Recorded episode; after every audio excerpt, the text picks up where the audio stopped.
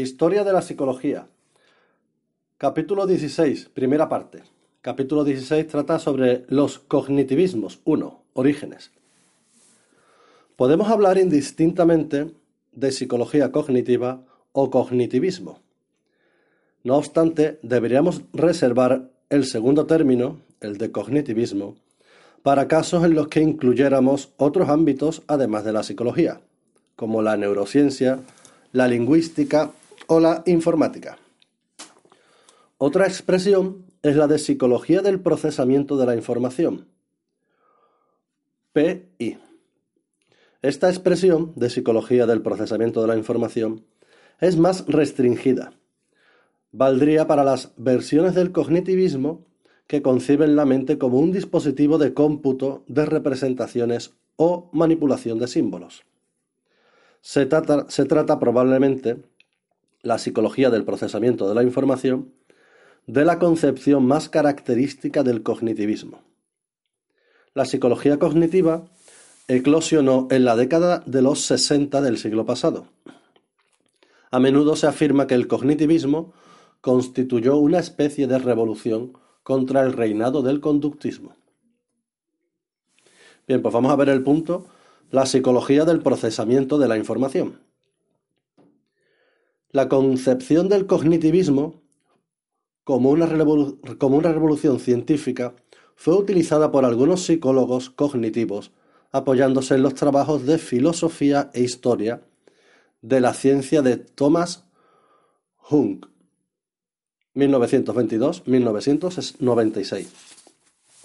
Supuestamente la historia de la psicología consistiría en una concatenación de paradigmas, y el conductismo sería el que habría definido el periodo de ciencia normal entre aproximadamente 1930 y 1960. El paradigma previo sería el funcionalismo, que a su vez habría reemplazado al estructuralismo. Algunas anomalías con las que se encontró el conductismo y las relativas a los límites biológicos del aprendizaje le habrían hecho entrar en crisis y ésta se habría resuelto con una revolución que daría lugar a un nuevo paradigma, que sería la psicología cognitiva. Además, desde esta perspectiva se ha solido añadir una valoración positiva del cognitivismo, según la cual éste retomó lo que siempre había sido el verdadero objeto de estudio de la psicología, es decir, la mente, solo que ahora lo hacía mediante una metodología científica posibilitada por la tecnología de los ordenadores. En efecto, las tecnologías de la información desarrolladas tras la Segunda Guerra Mundial dieron forma al ariete metodológico con que se abrió camino el cognitivismo. De hecho, el concepto clave de la psicología cognitiva es seguramente el de procesamiento de información. En torno a este concepto clave gira la teorización de la actividad. Lo psicológico consiste en, o se reduce a, procesamiento de información. En el, en el, surgimiento de la psicología del procesamiento de la información, confluyeron diferentes desarrollos teóricos y científico-técnicos, algunos muy ligados a la investigación militar motivada por la Segunda Guerra Mundial y la Guerra Fría. Entre ellos podemos destacar cinco. O sea, vamos a destacar cinco desarrollos teóricos y científico-técnicos eh, que surgen, digamos, de la psicología del, del procesamiento de la información. Bueno, pues estos cinco desarrollos teóricos o científico-técnicos son la teoría de la información y la cibernética, la inteligencia artificial, la psicología experimental británica, la psicología aplicada norteamericana y el conductismo mediacional y la lingüística de Noam Chomsky. Bien, pues en este primer audio vamos a ver de esas cinco, vamos a ver la teoría de la información y la cibernética y la inteligencia artificial. Ya en la segunda parte del tema, en el segundo audio, veremos la psicología experimental británica, la psicología aplicada norteamericana y el conductismo mediacional y la lingüística de Noam Chomsky. Pues bien, La teoría de la información y la cibernética. Recuerdo que todos estos son diferentes desarrollos teóricos y, científico-técnicos eh, que surgieron de la psicología del procesamiento de la información. Pues bien, vamos a ver la primera, o el primero. La teoría de la información y la cibernética. Elaborada por el matemático e ingeniero Claude Shannon, 1916-2001, y el biólogo Warren Weber, 1894-1978, a finales de los 40, la teoría de la información pretendía servir de herramienta para analizar el flujo de información por un canal cualquiera, midiéndola en bits, que era la unidad de medida que aún se utiliza en informática. O sea, que es la unidad de medida que aún se utiliza en informática. O sea, ellos pretendían eh, analizar el flujo de información midiéndola en bits. Pues bien, definían un bit como la unidad de información mínima que se precisa para elegir entre dos alternativas equiprobables. En la, en la Universidad de Harvard, George Armitage Miller, 1920-2001, aplicó esta teoría de la información a la psicología en un famoso artículo cuyo título, El mágico número 7 más menos 2, hacía referencia a las unidades de información entre 5 y 9, que es capaz de procesar la mente humana. Se basaba en experimentos con tareas de diferenciación de estímulos, discriminación de fonemas, recuerdo de ítems o cálculo de cifras. No obstante, Miller advirtió de que el bit no constituía una unidad de medida psicológicamente relevante, porque los sujetos pueden agrupar los elementos de la estimulación sensorial que reciben y en función de la agrupación que realicen, tratar como unidades de información cantidades de estímulos distintas. Por eso Miller propuso una nueva unidad de medida, que, denominó chunk. Su artículo pues se refería a 7 más menos 2 chunks. La cibernética es la tecnología de control electrónico de las máquinas, antecedente de la actual informática y otra de las fuentes del concepto moderno de información. El principal fundador de la cibernética fue el matemático norteamericano Norbert Wiener, 1894-1964, quien en 1948 defendió que los modelos matemáticos de control de la comunicación en máquinas también pueden aplicarse a los seres vivos, incluyendo los humanos. Uno de los conceptos más importantes a este respecto era el de feedback, o lo que es lo mismo, realimentación o retroalimentación. Este término feedback era, era procedente o procedía de los servomecanismos, que son aparatos electromecánicos. La retroalimentación implica que hay un intercambio de información entre el servomecanismo y el entorno, en virtud del cual el primero, o sea, el servomecanismo, es regulado por el segundo, o sea, el servomecanismo es regulado por el entorno. El sistema nervioso central podría considerarse entonces un dispositivo basado en la retroalimentación, porque su funcionamiento está regulado por un intercambio de información con el entorno. Bien, pues hemos visto la primera de las de los desarrollos teóricos y científicos técnicos eh, que derivan del surgimiento de la psicología del procesamiento de la información. Acabamos de ver la teoría de la información y la cibernética. Pues vamos a ver ahora el de la inteligencia artificial.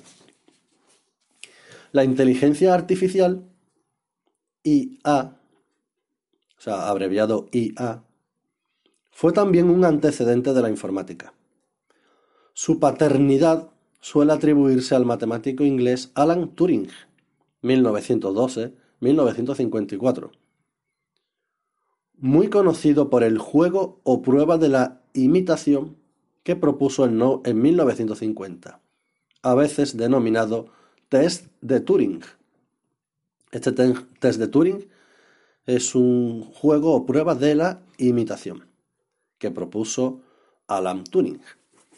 Ideó asimismo Turing la máquina de Turing, que impulsó la construcción de ordenadores y consistía en un modelo formal que describía el funcionamiento de un dispositivo de cómputo basado en la inserción de símbolos en una cinta.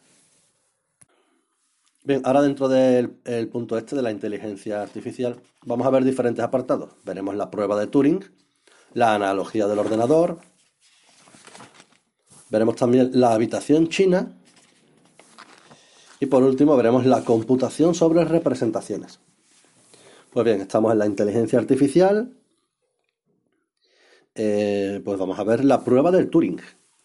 La prueba de Turing fue la base de la inteligencia artificial y pretendía resolver por vía práctica la cuestión de si las máquinas pueden pensar.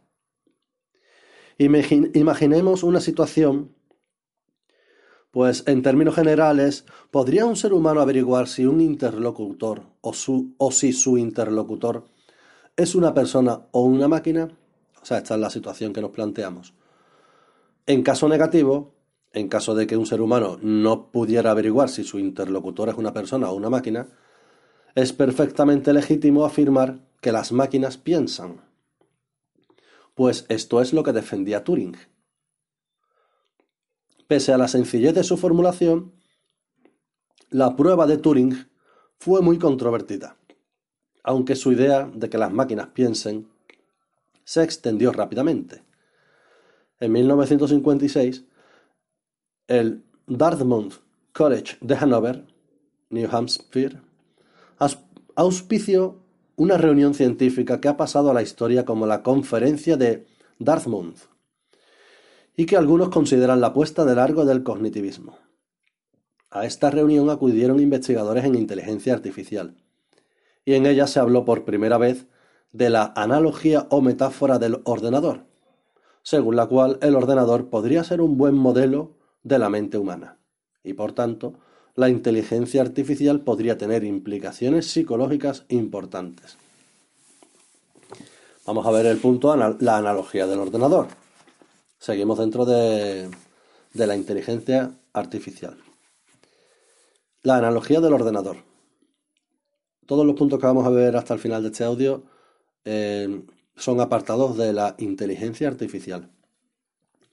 Bien, el efecto, perdón, en efecto, la analogía del ordenador se diseminó por la psicología cognitiva y la neurociencia hasta prácticamente nuestros días. Se basa en la superposición de dos distinciones, la clásica distinción filosófica entre el cuerpo y la mente y la distinción técnica entre el ordenador y los programas implementados en él.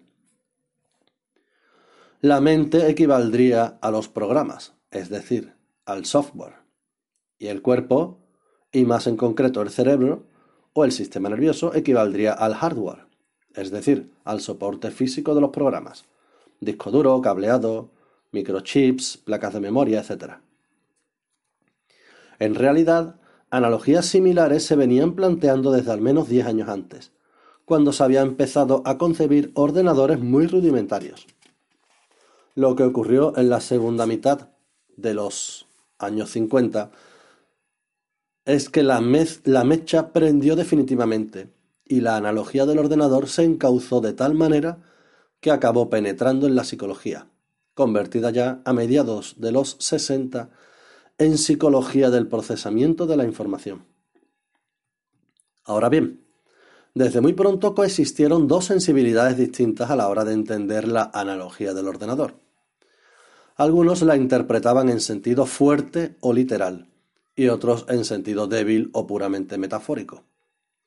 Refiriéndose a lo mismo, a veces también se ha hablado de inteligencia artificial fuerte y de inteligencia artificial débil. No obstante, la interpretación débil de la analogía ha sido, en términos generales, más propia de la psicología cognitiva, mientras que la analogía, perdón, mientras que la interpretación fuerte ha sido más propia de la inteligencia artificial.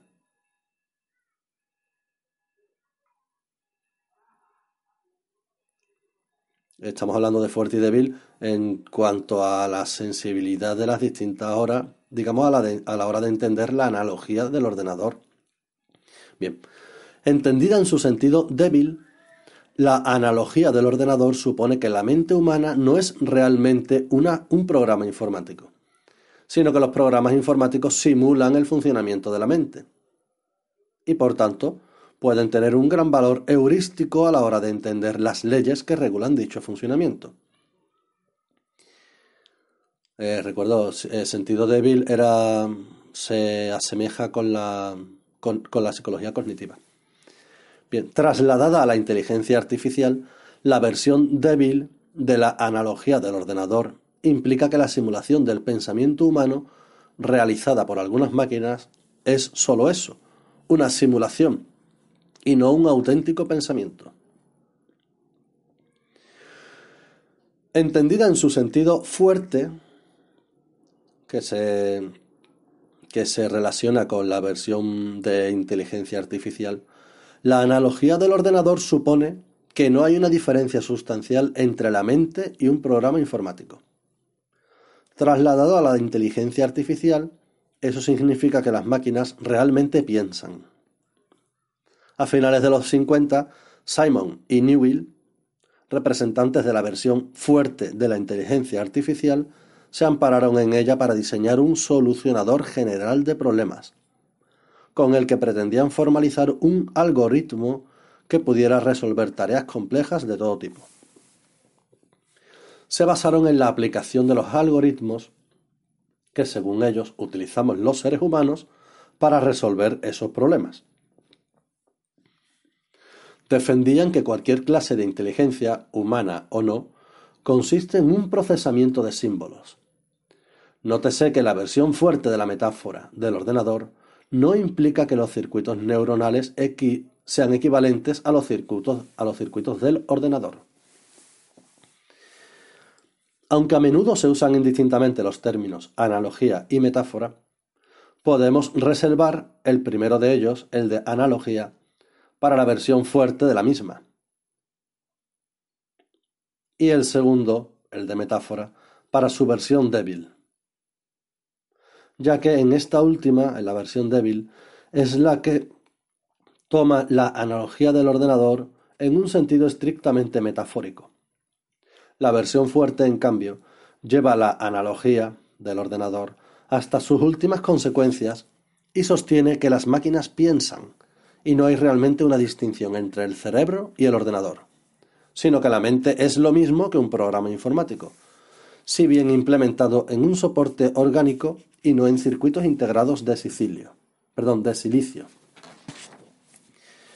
Bien, pues vamos a ver, o seguimos dentro de la inteligencia artificial, vimos la prueba de Turing, acabamos de ver la analogía del ordenador, vamos a ver ahora la habitación china. Uno de los más conocidos críticos de la analogía del ordenador, especialmente en su versión fuerte, ha sido John Shirley, 1932, actualidad, de la Universidad de California. En 1980, Shirley formuló, formuló su argumento de la habitación china, como se le suele llamar, con el que intentaba demostrar que, si aplicáramos la prueba de Turing a la vida real, estaríamos obligados a sostener que se puede hablar un idioma sin entender el significado de sus palabras. Recuerdo que la prueba de Turing eh, era, digamos, estaba considerada la base de la inteligencia artificial y pretendía resolver por vía práctica la cuestión de si las máquinas pueden pensar. Era cuando nos preguntábamos, eh, ¿podría un ser humano averiguar si el interlocutor es una persona o una máquina? Pues bien, eh, decía que mm, Shirley formuló su argumento de la habitación china, como se le suele llamar, con el que intentaba demostrar que si aplicáramos la prueba de Turing a la vida real, o sea, si las máquinas pueden pensar o no, estaríamos obligados a sostener que se puede hablar un idioma sin entender el significado de sus palabras. Ahora lo desarrolla. El argumento de Shirley tiene una estructura similar a la prueba de Turing, pero pretende reducir al absurdo la actitud de quienes toman la metáfora del ordenador en un sentido fuerte. O sea, esta habitación, o sea, este argumento de la habitación china, según Shirley, digamos, pues es una crítica a quien toma la metáfora del ordenador en un sentido fuerte. El argumento de la habitación china es el siguiente. Shirley, 1980. Consideremos un ordenador en el que se ha instalado un programa de traducción de chino. Hoy estos traductores automáticos son populares, pero siguen consistiendo esencialmente en lo mismo que cuando Shirley expuso su argumento hace más de tres décadas. O sea, sería un conjunto de instrucciones que indican cómo sustituir símbolos de unos idiomas por símbolos de otros idiomas. ¿Diríamos que el ordenador entiende el chino? Pues bien, imaginemos ahora que una persona que no habla chino se mete en una habitación donde encuentra papelitos con símbolos chinos, es decir, ideogramas cuyo significado desconoce. Ahora esa persona recibe una hoja con instrucciones, en su, lengua materna, donde se le pide que combine los símbolos chinos de una determinada manera y saque la combinación fuera de la habitación. Dado que había seguido bien las instrucciones, las personas chinas de fuera de la habitación habían pensado que un, que un auténtico hablante de su idioma estaba respondiendo a las preguntas.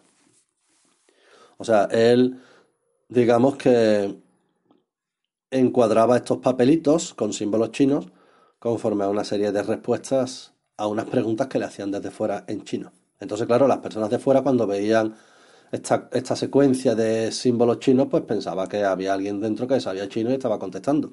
Cuando realmente lo único que hacía la persona de dentro era, digamos, como reconstruir mediante unas instrucciones cómo tenía que colocar los chinos. Pues bien, dicen que obviamente tras descubrirse el truco, nadie diría que la persona encerrada en la habitación entiende el chino. ¿Por qué decir entonces que una máquina de traducción sí lo entiende? Lo que quería hacer Shirley, con su ejemplo de la habitación china, era subrayar que la mente no sólo consiste en sintaxis, es decir, concatenaciones de símbolos procesándose según ciertas reglas, sino que también incluye contenido semántico, o sea, significados. Pues los símbolos, los símbolos son símbolos de algo, y conocer ese algo es esencial para comprender el funcionamiento de la mente. Por lo demás, los propios psicólogos cognitivos acabaron advirtiendo ciertas limitaciones metodológicas de la analogía del ordenador. Sin embargo, quizá el principal problema de la analogía es que ni siquiera vale como metáfora. O sea, en su versión débil, por la sencilla razón, dice en su versión débil porque eh, la metáfora es con su versión débil, por la sencilla razón de que esta analogía no es una metáfora, sino una metonimia, pues toma la parte por el todo. Los ordenadores no son más que instrumentos de los que se sirve nuestra actividad como seres humanos, y en ese sentido son partes de dicha actividad. No sirven como modelos de nuestra actividad porque son parte de ella. O sea, es una metonimia porque toma la parte de un todo cuando realmente no es un todo, sino como está diciendo ahora, pues eh, nuestra actividad digamos que es parte de ella. Por sí mismo, ellos no actúan, o sea, los ordenadores. Su funcionamiento es puramente mecánico no se les puede atribuir funciones psicológicas. Somos nosotros, en tanto que observadores, quienes leemos el resultado del funcionamiento del ordenador en términos de información. Solo cabe hablar de información cuando es informativa para alguien. Los símbolos solo son símbolos para quien sea, para quien sepa interpretarlos como tales. El ordenador no sabe. Y las instrucciones solo son instrucciones desde el punto de vista del programador humano que es quien las escribe persiguiendo determinados fines. Por ejemplo, traducir automáticamente un texto, ganar una partida de ajedrez o entretenernos con un videojuego. Pues bien, este es el ejemplo de la habitación china. Seguimos dentro del punto de la inteligencia artificial. Vimos la prueba de Turing, después vimos la analogía del ordenador, acabamos de ver la habitación china.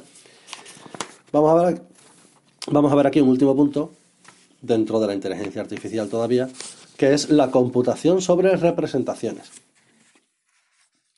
Conviene tener en cuenta que la psicología del procesamiento de la información se basa en una concepción de lo que es una función psicológica que coincide con la definición de pensamiento con la que Turing sentó las bases de la inteligencia artificial. Igual que para Turing pensar era realizar cómputos sobre símbolos, eh, ya hemos comentado antes que la máquina de Turing consistía en una cinta marcada con una secuencia de símbolos. Pues bien, dice que para los psicólogos del procesamiento de la información, las funciones psicológicas se definen básicamente en términos de computaciones de símbolos, entendidos estos como representaciones mentales procedentes de la información recibida a través de los órganos sensoriales. Esta función, fusión conceptual entre tecnología de la información y psicología fue posible porque en el cognitivismo confluyeron tradiciones de psicología experimental y del aprendizaje que ya estaban elaborando modelos del funcionamiento de la mente o de procesos comportamentales complejos. Eh, esto lo vamos a ver a, continuación. O sea, a continuación vamos a ver ya en el siguiente audio eh, estas tradiciones de la psicología experimental y del aprendizaje que ya estaban elaborando modelos del funcionamiento de la mente o de procesos comportamentales complejos. Ya en el siguiente audio veremos la psicología experimental británica la psicología aplicada norteamericana y el conductismo mediacional y la lingüística de Noam Chomsky. Estos tres puntos que acabo de señalar, junto con la teoría de la información y la cibernética y la inteligencia artificial que hemos visto en este primer audio, pues son los cinco diferentes desarrollos teóricos y científicos, digamos, que, surgen de la psicología del procesamiento de la información. Bien, pues hasta aquí la primera parte del tema del capítulo 16 de Historia de la Psicología. Capítulo 16 que trata sobre los cognitivismos. 1. Orígenes.